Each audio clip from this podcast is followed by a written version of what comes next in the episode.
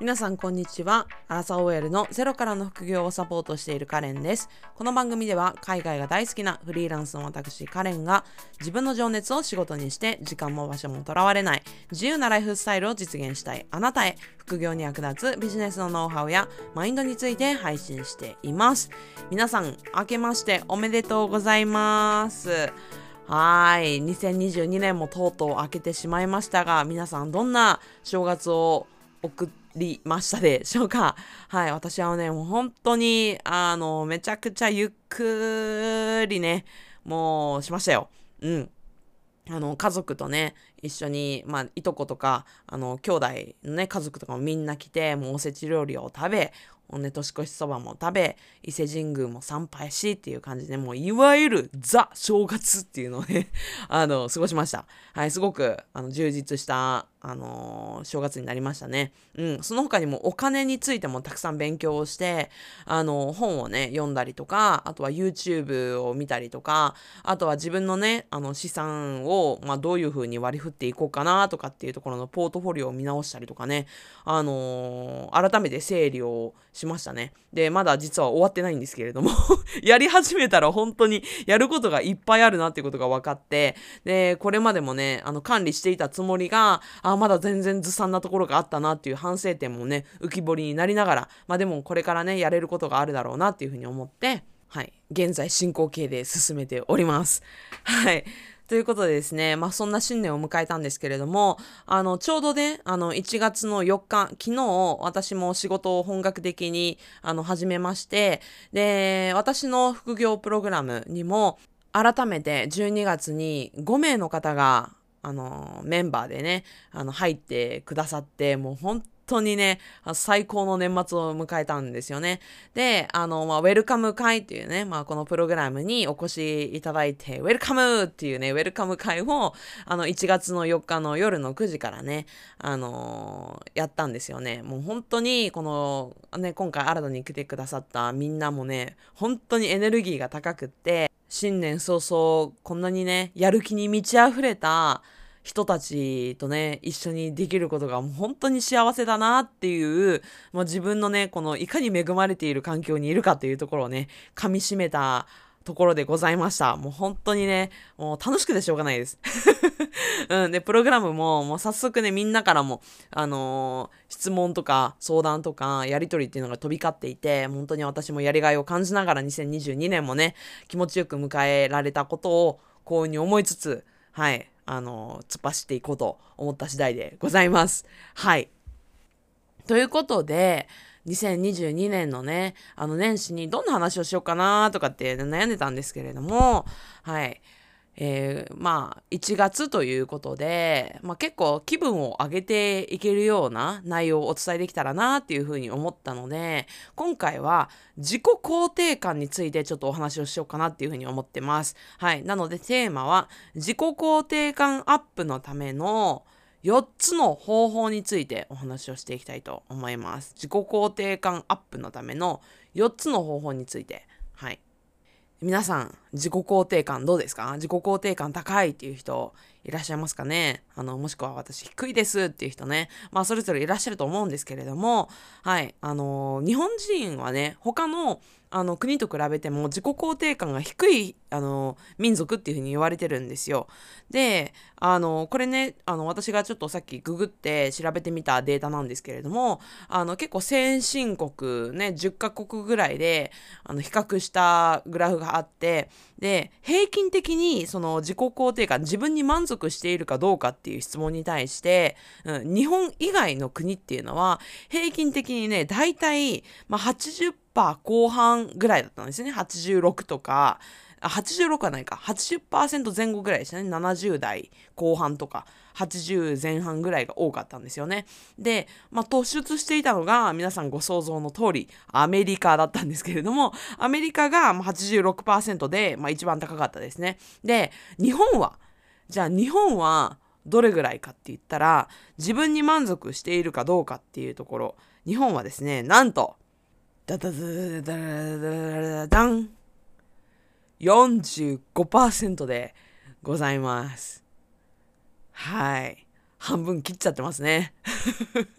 ね、あの、このポッドキャストを聞いている、あの、リスナーの方々も、おそらくね、まあ、自己肯定感高めですっていうふうに思う人もいれば、きっとね、いや私どちらかというと自己肯定感低いですっていう人ね、多いんじゃないかなっていうふうに思います。私の周りを見ていても、胸張ってね、自己肯定感高いですっていう人ってね、あんまり多くはないんですよね。うん。だから、まあ本当に、まあそれぐらいなんだろうなって、あの、半分以下なんだろうなっていうところはあんまり、あの、驚きではなかったんですけれども、実は。うん、ただね、こうやって先進国と比較して、突出してね、日本が低いっていうところはね、ちょっとこれは由々しき問題かなというふうに思いまして、で、私自身はじゃあどうかって言ったら、もう自己肯定感めちゃめちゃ高いですっていうわけでは実際ありません。ただ、この1年前の自分、2年前の自分、3年前の自分と比べたら圧倒的に高くはなっています。はい。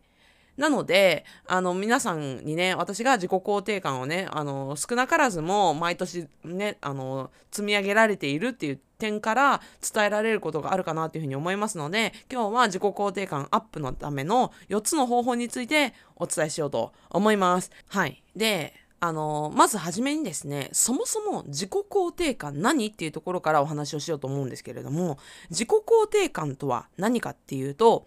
文字通りまあ自分をね肯定すること要するにありのままの自分を受け入れることっていうことなんですよね。うん。自分には価値があるっていうふうに思えたりとか、自分は大切な存在なんだっていうふうに思えたりとか、あとは自分はできるんだって、やればできるんだっていうふうに思えることが、まあ、あの、自己肯定感があるっていうふうに言うんですけれども、じゃあそもそも自己肯定感が低いとどうなるかっていうと、他人の目を気にしすぎてしまって動けなくなったりとかあの自分なんかどうせ無理っていうふうに思っちゃって挑戦をしなくなったりとかあとはあのこれ嫌だなーって本当は嫌なんだけどなーっていうふうに思ったことを断れない、えノーと言えなかったりとか、うん、ノーと言えなくて苦しくなっちゃったりとかあとは表面上のつながりとかを見栄とかで大切にしちゃったりとかしてなんか本来はね別にこれとか興味ないのにとか別になんかあんまり気が合うとかって思ってないのになんかこの人と一緒にいることによってなんか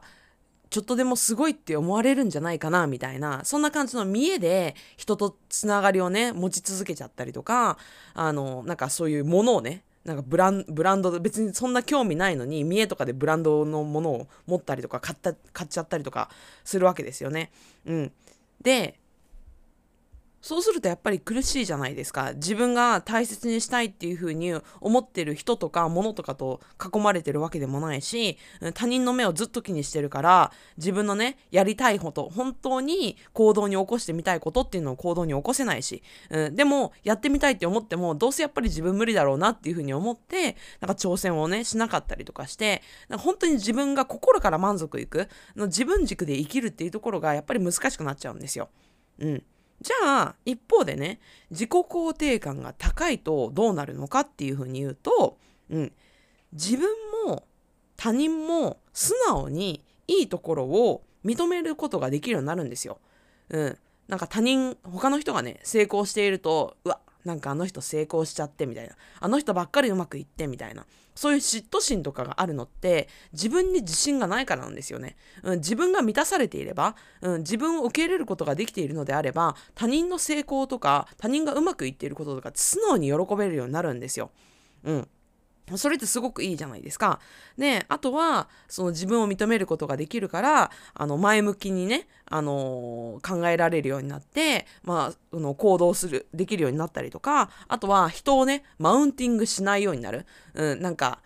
私は、僕はこういうことができるんだよなんてそんな見え張りなことをしなくったって自分はもう自分でねもうありのままで十分なんだっていうふうに思えてるからそんなことする必要がなくなるわけですよ。うん、であとはもう自分はねできるんだって自分はやればできるんだっていうふうに信じてるから、まあ、行動できるようにもなるし、うん、本当に自分が心からね大切にしたい人とか大切にしたいものを大切にできるようになったりとかもう見栄とかじゃなくてね、うん、このカバンが好きだからこのカバンを買うとか本当にこの人を大切にしたいからこの人といるとか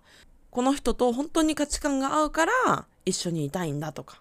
うん、そうやって本当に自分軸で物事とかあの人をね選べるようになるんですよ。うん、見栄とかそういうのじゃなくって。でそうするともう本当にあの他人を気にしないからね。あの生きやすくなるんですよ。純粋に。素直に。うん、で自分が下すあの決断とかね大きな決断とかしなきゃいけない時っていっぱいあるじゃないですか。でそういう時もずっと周りを気にしてると本当にね動けないしなんか他人にずっと正解を求めるからいつまでも自分の人生っていうのを送れなくなっちゃうんですよねでそこを、ね、自分の自己肯定感が高められると自分の決断にも自信が持てるようになるんですよでしかもその決断も周りを気にしてじゃなくって自分の価値観とか自分の大切にしたいものっていうのを軸に選ぶから本当に後悔しなくなるんですよね。うん。だから、この自己肯定感を上げるっていうののメリットっていうのは本当に絶大なので、是非ね、この年始をきっかけに、皆さんもね、あの、私低いわとかっていうふうに思う人は、あの、これをきっかけに上げていっていただけたらなっていうふうに思います。はい。で、まあ、早速ね、じゃあ自己肯定感をどのように上げられるのかっていうところ、まあ、これはまあ絶対的な正解とかではなくって、あくまで私の方法なので、あの、これが科学的に自己肯定感を上げるために、なんかすごい証明されている方法とかっていうわけではないので、あくまでね、私のやり方、うん、私はこれで自己肯定感が上がってますっていうことをね、あの4つお伝えしていきたいというふうに思っております。はい。では4つ、まずお伝えしますね。1つ目は自分の約束を守る。自分との約束を守るのが1つ目。で、2つ目は行動を積み重ねる。はい。で、3つ目は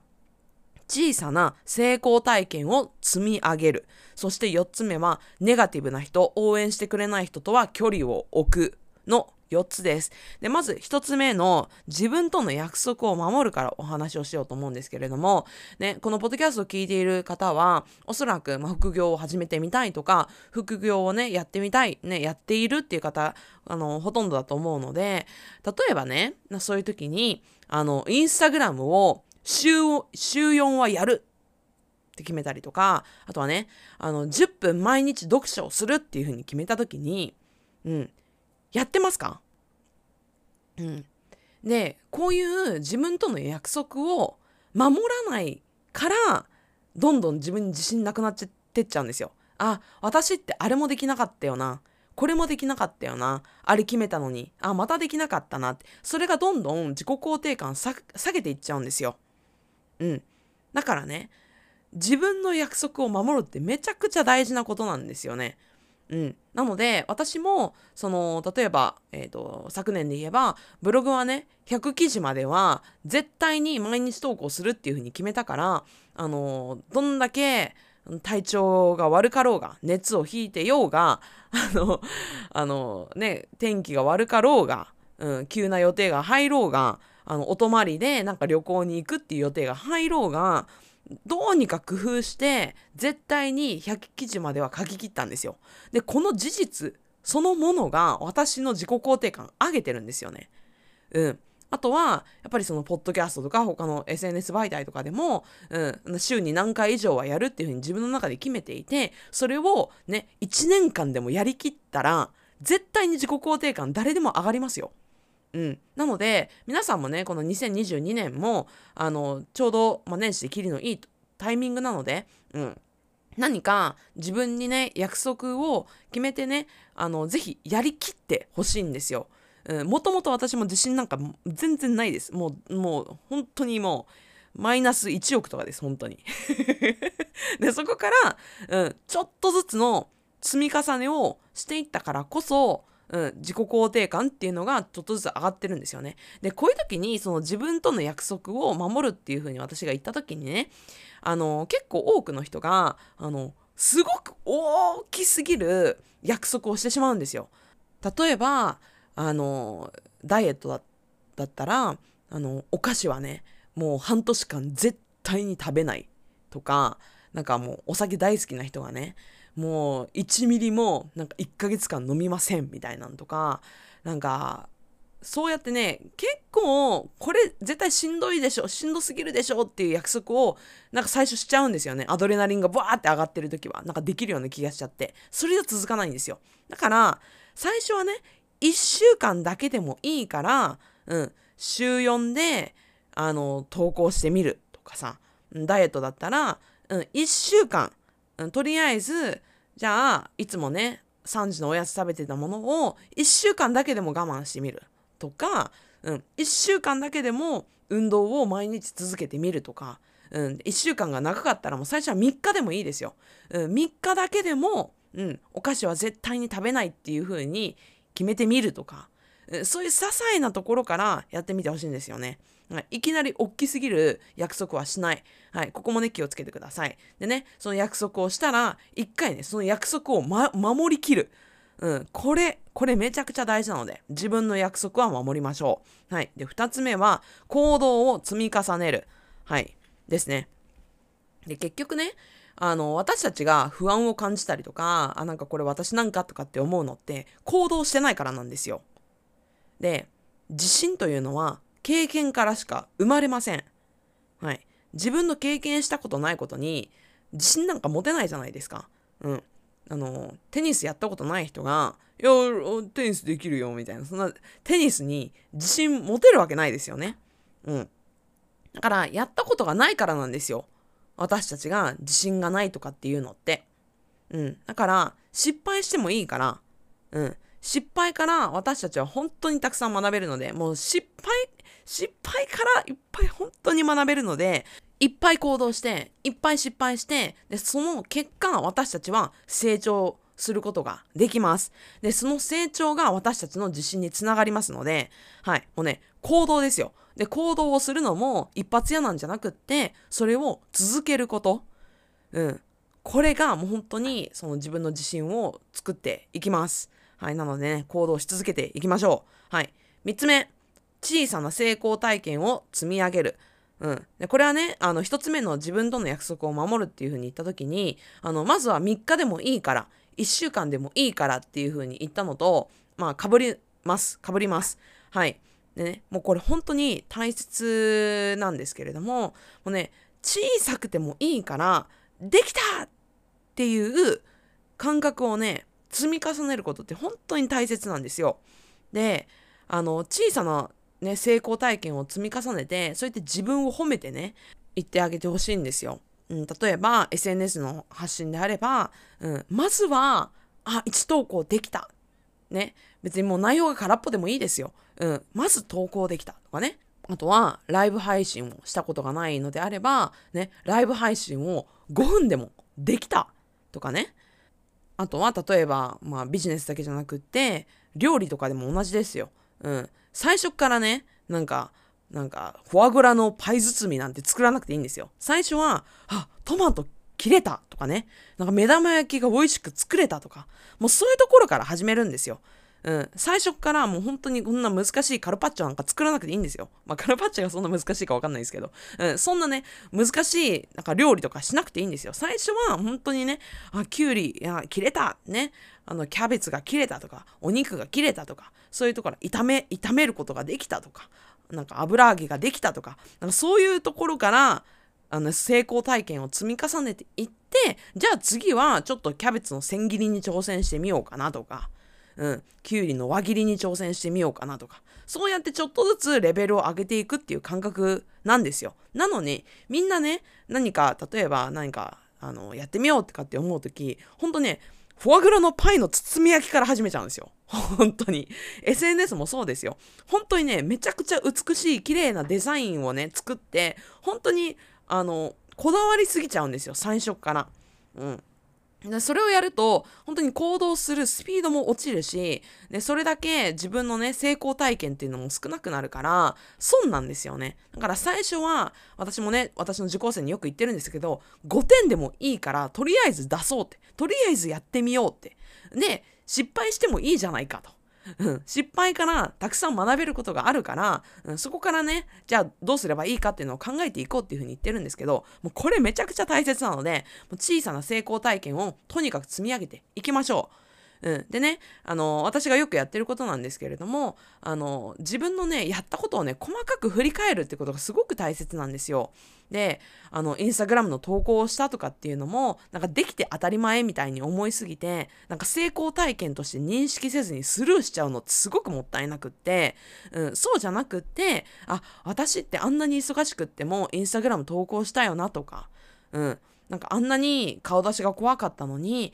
なんかライブで5分も喋ったよなとか、うん、ブログ記事なんか5記事も書いたなとかなんかそうやってね本当に些細なことこそ、うん、しっかりと振り返ってあのあ自分こういうことやったなってこれもやったなって丁寧に見ていってあげてください。でこれが本当に自己肯定感を上げていきます。はい。で最後4つ目ですね。4つ目はネガティブな人応援してくれない人とは距離を置く。はいもうとにかくね自分が否定されるようなところには行かない、うん、でまあそういう人とはあの付き合わない、うん、もうねこれ本当に大事だと思いますよ。で私がねその会社に勤めてた時あの去年までね去年の1月かあの1年前まであの会社員として勤めてたんですけれどもあの会社員もねもう大きな会社だったのでいろんな人がいるわけですよ。本当にあの前向きな人もいればずっとね会社の不平不満を言ってるような人たちももちろんいたわけですよ。で私はもう自分から不平不満をずっと言ってる人とはもうどんどん距離を置いていきました。うん、だってそんな時間もったいないじゃないですか自分の限られた時間をそんな不平不満とかネガティブしか言わない人ねあの全ての原因がもう他人のせいだっていう風に言ってるような人とはなんか付き合ってても私の何の得にもならなかったので、どんどん距離を置いていきました。で、こうやって言うとね、ちょっとドライかもしれないんですけれども、ほんとそれぐらい割り切らないと、あの、周りに置く人ってすごく影響力強いんですよ。うん。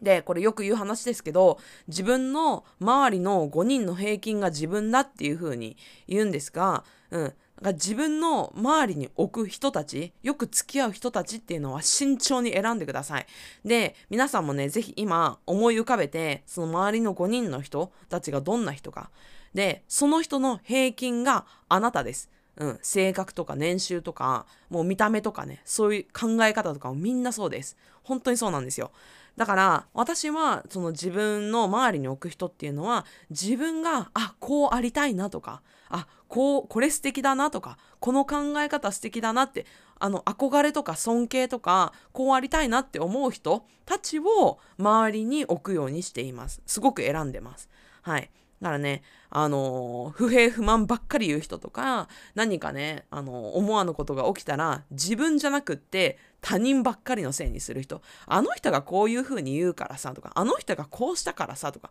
あのシステムがどうだったからさとか、うん、他人ばっかりに責任を押し付ける人であったりとか、あとは自分が挑戦しようとしてるものに対して、いや、そんなの無理だよとか、や、そんなのやめときなよとかって言って応援してくれない人。でそういう人とももう積極的に距離は置いていきましょう。であの距離を置くっていうとなんかちょっと怖かったりとかするかもしれないんですよね。なんかあの友達がいなくなっちゃうとかね一緒にいる人がいなくなっちゃうとか、うん、そうじゃないんですよ。うん、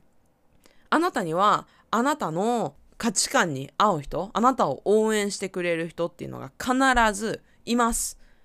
はい。で身近にいなくったってオンラインでいくらでも今は探せる時代なんですよ。で、私なんかもそうですよ。あの、フリーランスの友達なんか全然いないから、私ももうそういう起業家仲間とかフリーランスの仲間とかっていうのはみんなオンラインで、あの、つながった人たちばかりです。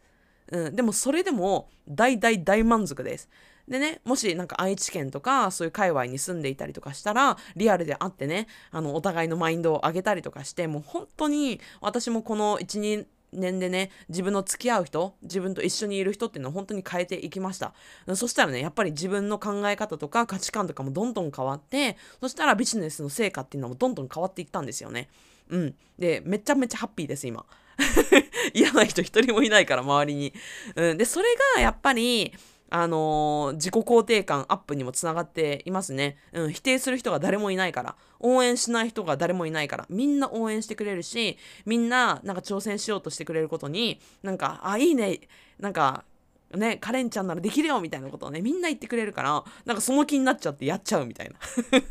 そう、いい循環なんですよ。うん。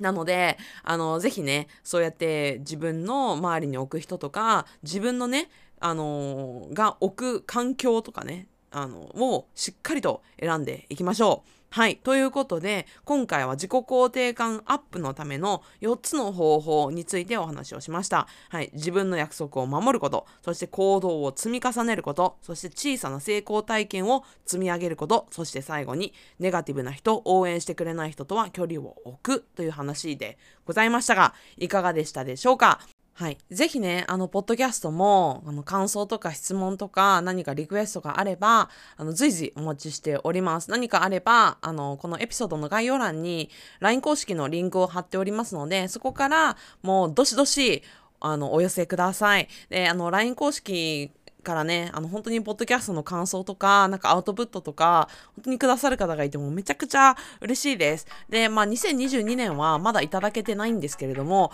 あの、初めていただける方は誰かなってね、第、2022年 ,2 年の流行る第1号ね、メッセージくださる方は誰かなっていうところをね、ちょっと楽しみにしていながら、あの、どんなメッセージでもいいです。あの、どんな些細なことでもいいです。あの、アンチはちょっとやめてほしいんですけれどもはい、何かあればね、あの、いつでもお待ちしておりますので、あの、ぜひぜひ、あの、お気軽にお寄せください。はい、ということで、今回も最後まで聞いてくださりありがとうございました。また次のエピソードでお会いしましょう。さよなら。